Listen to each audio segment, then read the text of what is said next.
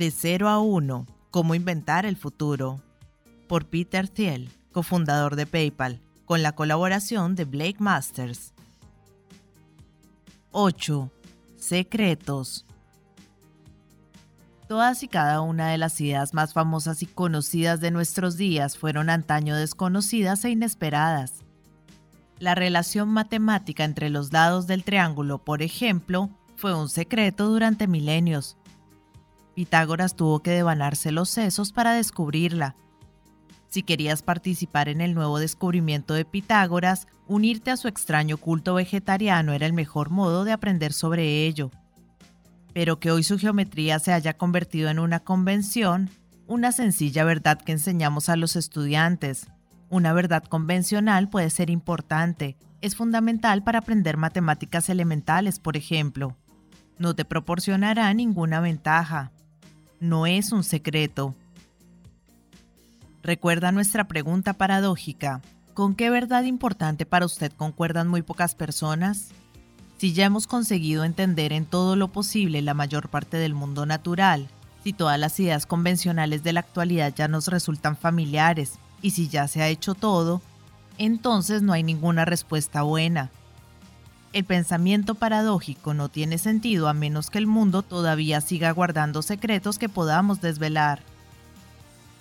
Por supuesto, hay muchas cosas que no entendemos, pero algunas de esas cosas pueden ser imposibles de resolver, misterios más que secretos.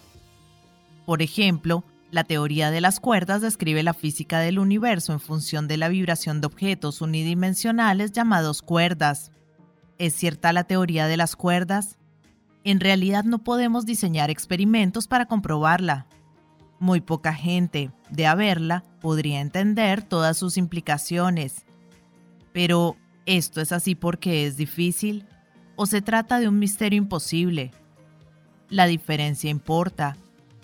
Puedes conseguir cosas difíciles, pero nunca conseguirás lo imposible. Recuerda la versión empresarial de nuestra pregunta paradójica. ¿Qué compañía valiosa no está creando nadie?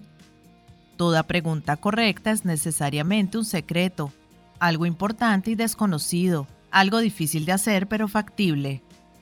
Si quedan muchos secretos en el mundo, puede que existan muchas compañías susceptibles de cambiar el mundo que todavía no se han creado. Este capítulo te ayudará a pensar sobre los secretos y cómo encontrarlos. ¿Por qué la gente no busca secretos? La mayoría de las personas actúan como si no quedaran secretos que buscar. Un extremo representativo de esta visión es Ted Kaczynski, mundialmente conocido como el Unabomber. Kaczynski fue un niño prodigio que entró en Harvard a la edad de los 16. Pasó a obtener un doctorado en matemáticas y se convirtió en profesor de la Universidad de Berkeley. Sin embargo, Solo ha oído hablar de él por la terrorífica campaña que durante 17 años libró contra profesores, tecnólogos y empresarios. A finales de 1995, las autoridades no sabían ni quién era ni en dónde estaba el Unabomber. La clave principal fue un manifiesto de 35.000 palabras que Kaczynski había escrito y enviado anónimamente a la prensa el FBI pidió a algunos de los más importantes diarios del país que lo publicaran con la esperanza de avanzar en el caso. Funcionó. El hermano de Kaczynski reconoció su letra y le denunció. Puede que esperara que el tipo de letra revelara evidentes signos de locura, pero el manifiesto era espeluznantemente convincente. Kaczynski declaraba que para ser feliz, todo individuo necesita tener metas cuya consecución requiere un esfuerzo, y necesita triunfar en la consecución de al menos una de sus metas. Dividía las metas humanas en tres grupos. 1. Metas que pueden satisfacerse con un mínimo esfuerzo. 2. Metas que pueden satisfacerse con gran esfuerzo. Y 3. Metas que no pueden satisfacerse, independientemente del esfuerzo que hagas. Esta es la clásica tricotomía de lo fácil, lo difícil y lo imposible, Kaczynski argumentaba que el hombre moderno está deprimido porque todos los problemas difíciles del mundo ya se han resuelto. Lo que queda por hacer es o fácil o imposible, y perseguir este tipo de problemas es profundamente insatisfactorio. cosa que puedes hacer, que hasta un niño puede hacer, y cosa que no puedes hacer, que ni siquiera Einstein podría haber hecho. Así que la idea de Kaczynski fue destruir las instituciones existentes, deshacerse de toda la tecnología y permitir a la gente empezar de nuevo y volver a trabajar sobre los problemas difíciles.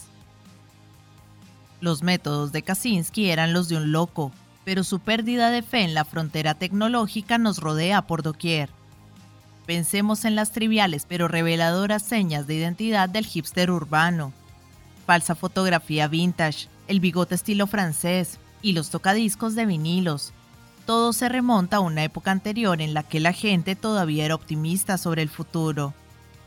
Si todo lo que merece la pena hacer ya se ha hecho, puede que tú también acabes fingiendo una suerte de alergia a los logros y te hagas camarero. Todos los fundamentalistas piensan de esta manera, no solo los terroristas y los hipsters. Los fundamentalistas religiosos, por ejemplo, no permiten el término medio para las preguntas difíciles, hay verdades fáciles que los niños deben recitar a carrerilla, y luego están los misterios de Dios que no pueden explicarse. En medio de ambos, la zona de las verdades difíciles, reside la herejía. En la religión moderna del monoambientalismo, la verdad fácil es que debemos proteger el entorno.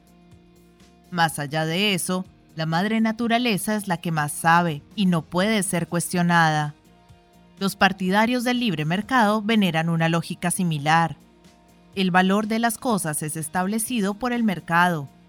Hasta un niño puede buscar las cotizaciones de la bolsa. Pero que dichos precios tengan o no sentido se puede cuestionar. El mercado siempre sabrá mucho más que tú. ¿Por qué gran parte de la sociedad tiende a pensar que no quedan misterios sin resolver? Puede que todo tenga su origen en la geografía, ya no quedan espacios en blanco en el mapa. Si hubieras crecido en el siglo XVIII, todavía te quedarían sitios a los que ir. Tras escuchar los relatos de otros viajeros, cualquiera podía convertirse en explorador. Esto posiblemente sucedió hasta finales del siglo XIX y comienzos del XX. A partir de entonces, la fotografía de National Geographic mostraba a los occidentales cómo eran los lugares más exóticos e inexplorados de la Tierra. Hoy, los exploradores se encuentran en su mayor parte en los libros de historia y en cuentos para niños. Los padres ya no esperan que sus hijos se conviertan en exploradores más de lo que pueden esperar que sean piratas o sultanes. Tal vez queden unas pocas decenas de tribus en algún lugar recóndito de la Amazonía, y todos sabemos que existe una última frontera en las profundidades de los océanos. Pero lo desconocido parece menos accesible que nunca antes en la historia. Junto con el hecho natural de que las fronteras físicas se han desvanecido, cuatro tendencias sociales han conspirado para conformar nuestra idea de los secretos. La primera es el incrementalismo. Desde la infancia se nos enseña que la manera correcta de hacer las cosas pasa por dar un pequeño paso cada vez, día a día, curso a curso. Si consigues más de lo esperado y terminas aprendiendo algo que no estará en el examen, no recibirás ningún rédito por ello. No obstante, si haces exactamente lo que se espera de ti y lo haces tan solo un poquito mejor que tus compañeros, te pondrán un sobresaliente. Este proceso es extrapolable a toda la vida laboral. Por eso los académicos generalmente persiguen un gran número de publicaciones triviales en lugar de nuevas fronteras. La segunda es la versión al riesgo. La gente tiene miedo a los secretos porque teme estar equivocada. Por definición, un secreto no ha sido examinado por la sociedad convencional. Si tu meta es no cometer nunca jamás un error, no deberías buscar secretos. La perspectiva de estar solo pero en lo cierto, dedicando tu vida a algo en lo que nadie más cree, ya es dura de por sí. La perspectiva de estar solo y equivocado puede resultar insoportable. La tercera es la complacencia. Las élites sociales tienen más libertad y capacidad para explorar nuevas ideas, pero parecen ser los menos proclives a creer en ellas. ¿Por qué buscar un nuevo reto si puedes recaudar cómodamente los réditos de todo aquello que se ha hecho antes?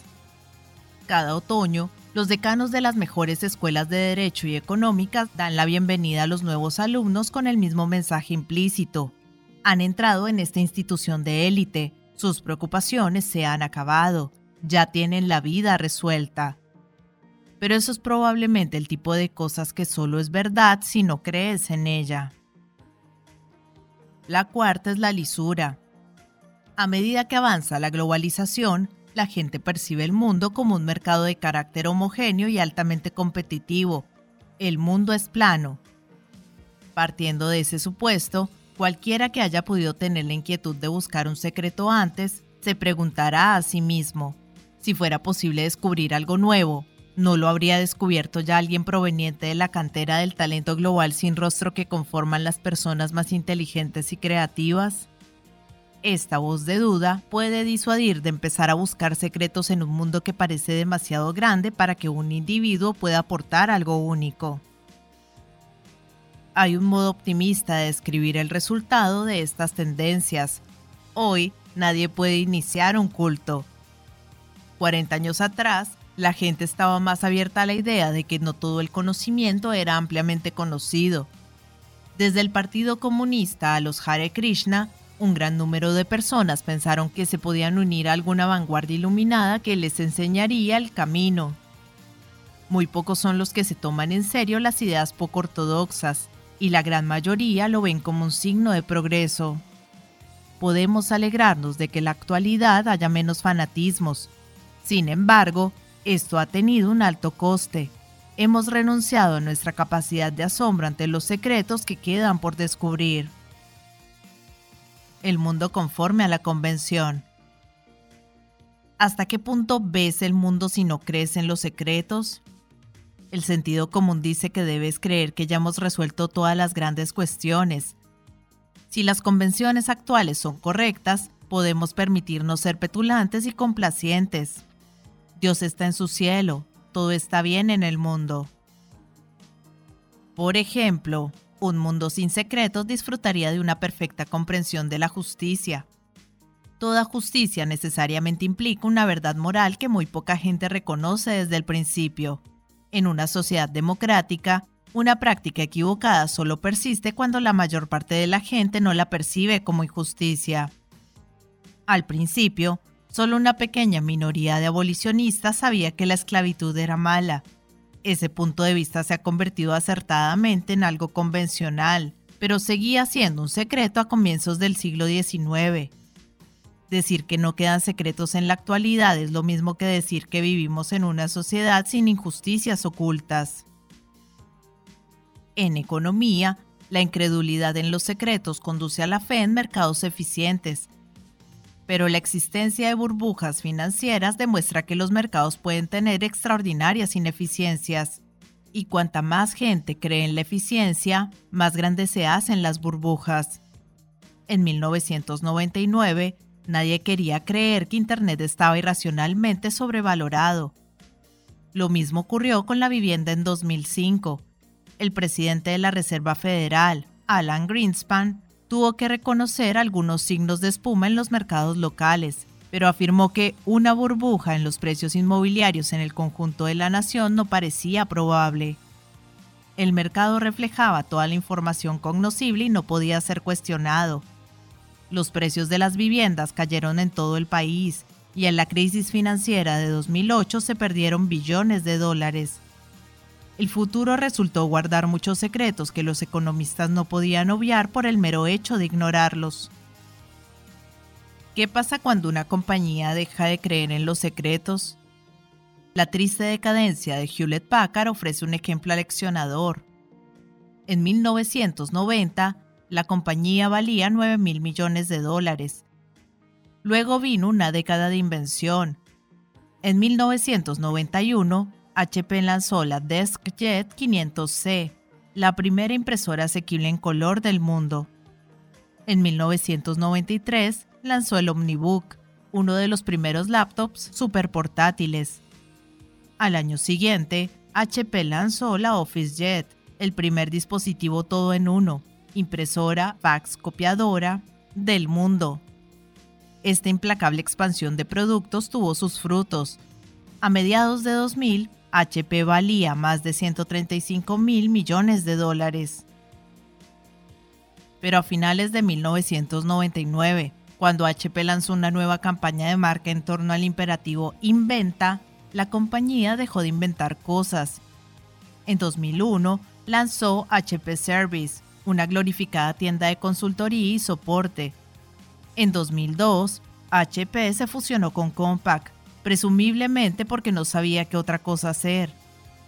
En 2005, la capitalización bursátil de la compañía había caído hasta los 70 mil millones de dólares, prácticamente la mitad de lo que había sido tan solo cinco años antes.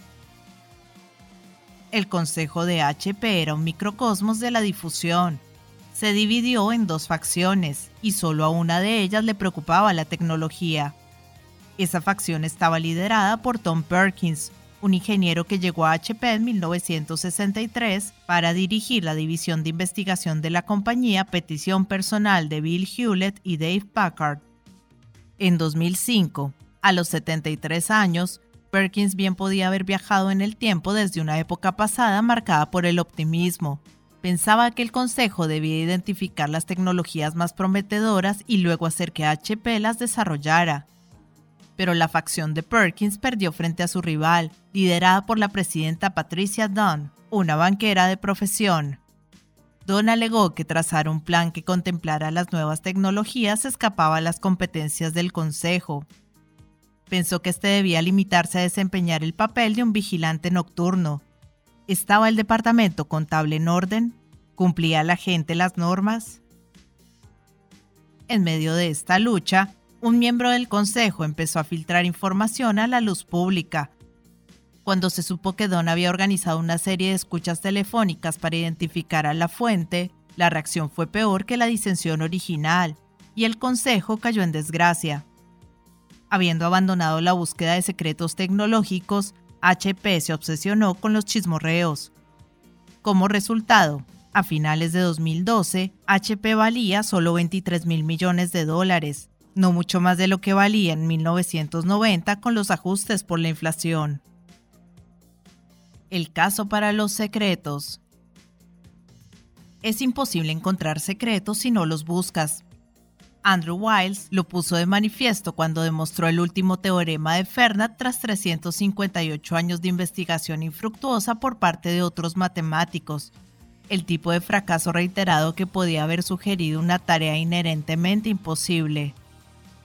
Pierre de Fermat había conjeturado en 1637 que ningún número entero A, B y C podía resolver la ecuación A a la n más B a la n igual C a la n para ningún entero n mayor de 2. Afirmó tener la demostración, pero murió sin dejarla por escrito, de modo que su conjetura permaneció durante mucho tiempo como un importante problema sin resolver en matemáticas.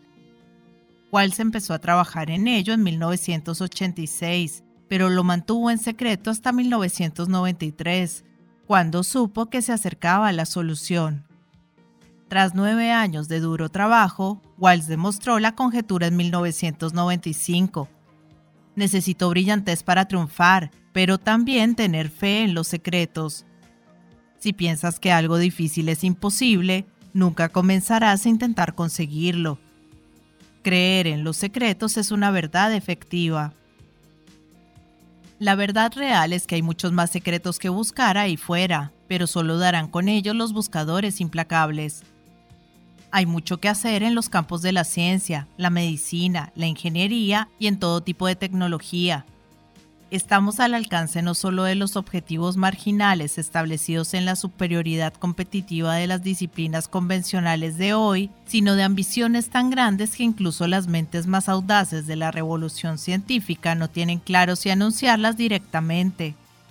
Podríamos curar el cáncer, la demencia y todas las enfermedades de la edad y del deterioro metabólico, podemos encontrar nuevos modos de generar energía que liberen al mundo del conflicto que suscitan los combustibles fósiles.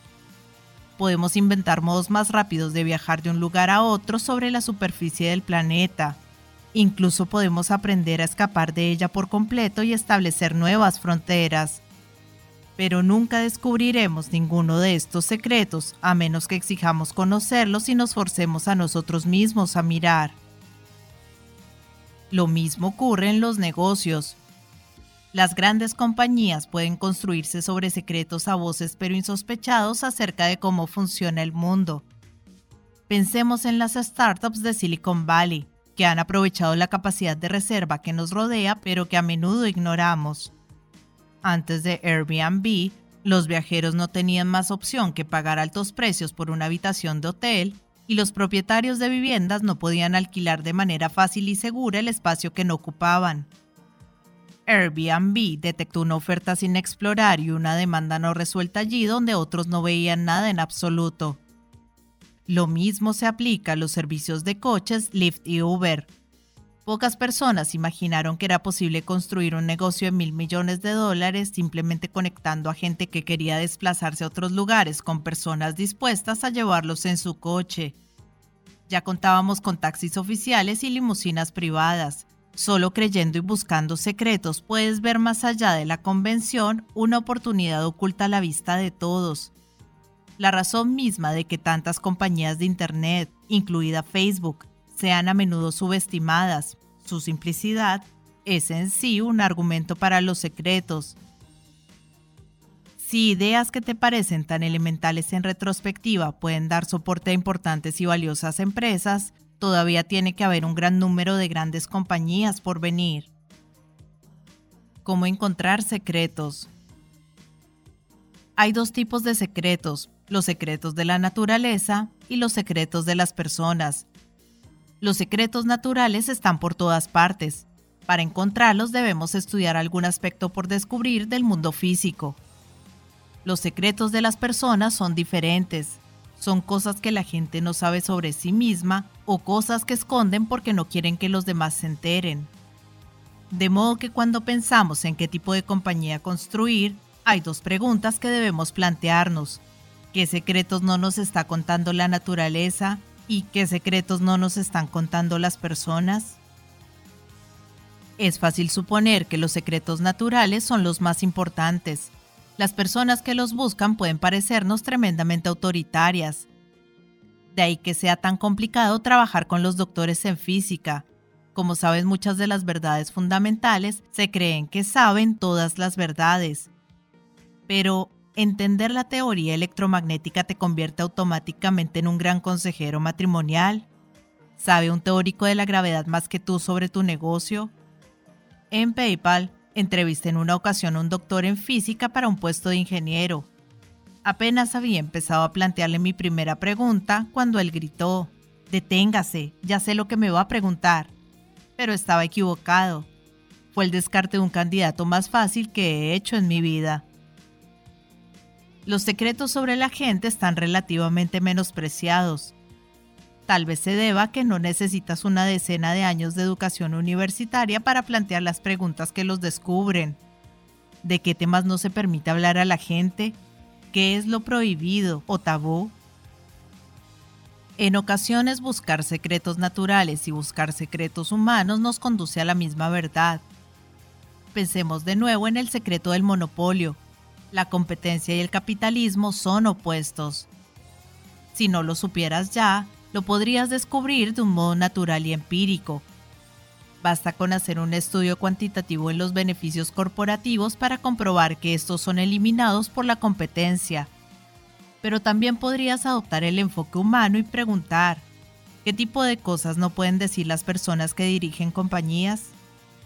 Enseguida te darías cuenta de que los monopolistas restan importancia a su condición de monopolio para evitar el escrutinio, mientras que las firmas competitivas exageran estratégicamente su singularidad. Las diferencias entre empresas solo parecen pequeñas en la superficie, pero en realidad son enormes. El mejor lugar para buscar secretos es aquel donde nadie esté buscándolos, la mayoría de la gente piensa solo en términos de lo que le ha sido enseñado. La escolarización misma aspira a impartir sabiduría convencional. De modo que podrías preguntarte, ¿existen algunos campos que importen pero que no han sido estandarizados e institucionalizados? La física, por ejemplo, es una materia fundamental en todas las universidades importantes y está anquilosada en sus formas. Lo opuesto a la física podría ser la astrología, pero la astrología no importa. ¿Y qué pasa con algo como la nutrición? La nutrición es importante para todo el mundo, pero no existe una licenciatura en Harvard. La mayoría de los científicos de altura se decantan por otros campos. La mayor parte de los grandes estudios se hicieron hace 30 o 40 años, y la mayoría tienen graves deficiencias. La pirámide de la comida, que nos decía que comiéramos pocas grasas y cantidades ingentes de grano, fue probablemente más un producto de la presión ejercida por el lobby Big Food que ciencia real. Su principal impacto ha sido el de agravar nuestra epidemia de obesidad. Hay mucho más que aprender. Sabemos más sobre la física de estrellas lejanas que lo que sabemos de la nutrición humana. No será fácil, pero evidentemente no es imposible. Exactamente el tipo de campo en el que podrías cosechar secretos. ¿Qué hacer con los secretos? Si descubres un secreto, te enfrentas a una elección. ¿Se lo dices a alguien o te lo guardas para ti? Depende del secreto. Algunos son más peligrosos que otros.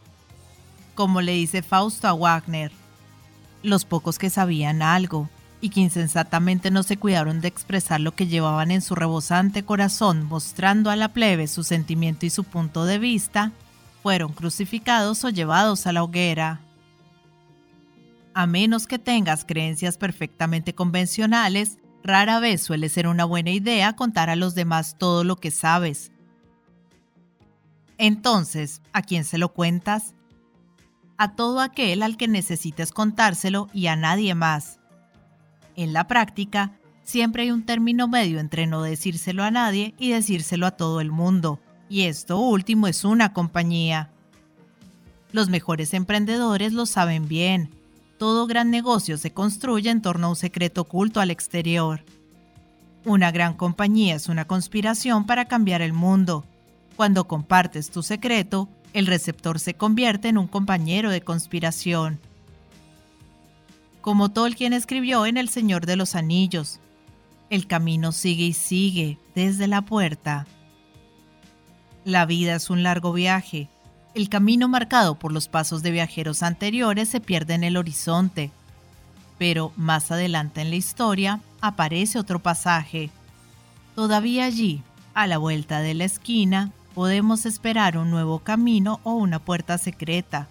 Y aunque hoy pasemos de largo, el día vendrá cuando por fin tomemos los senderos ocultos que corren hacia la luna o hacia el sol. El camino no tiene por qué ser infinito después de todo toma los senderos ocultos.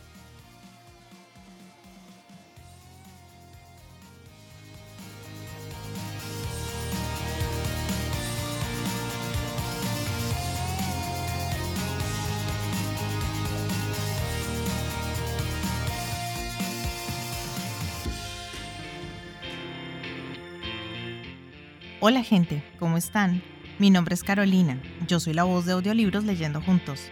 Este es un hermoso proyecto que pretende poner un poco de buena vibra y felicidad allá afuera, acompañando a las personas en su cotidiano con diferentes tipos de lectura, desde aventura, suspenso, terror, cuentos para niños, autoayuda, meditaciones, en fin, lo que se les ocurra.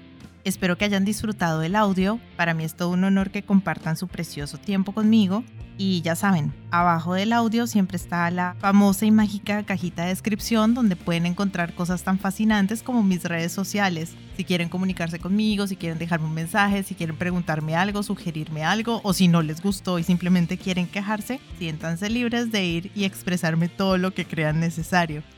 Pero si realmente les gustó el audio y me quieren apoyar, pueden pasarse por YouTube y seguirme y darle un me gusta a todo lo que disfruten. Ya si les caí súper bien, pueden dar una vueltica por Patreon, donde me pueden ayudar como las personas de apoyo y las personas incondicionales que por el valor de uno o dos cafecitos al mes me están apoyando un montón y me ayudan a seguir adelante.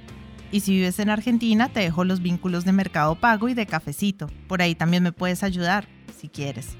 Quiero agradecerles el haber llegado hasta este momento del audio y espero que nos veamos pronto para pasar el rato leyendo juntos. Muchas gracias. Chao.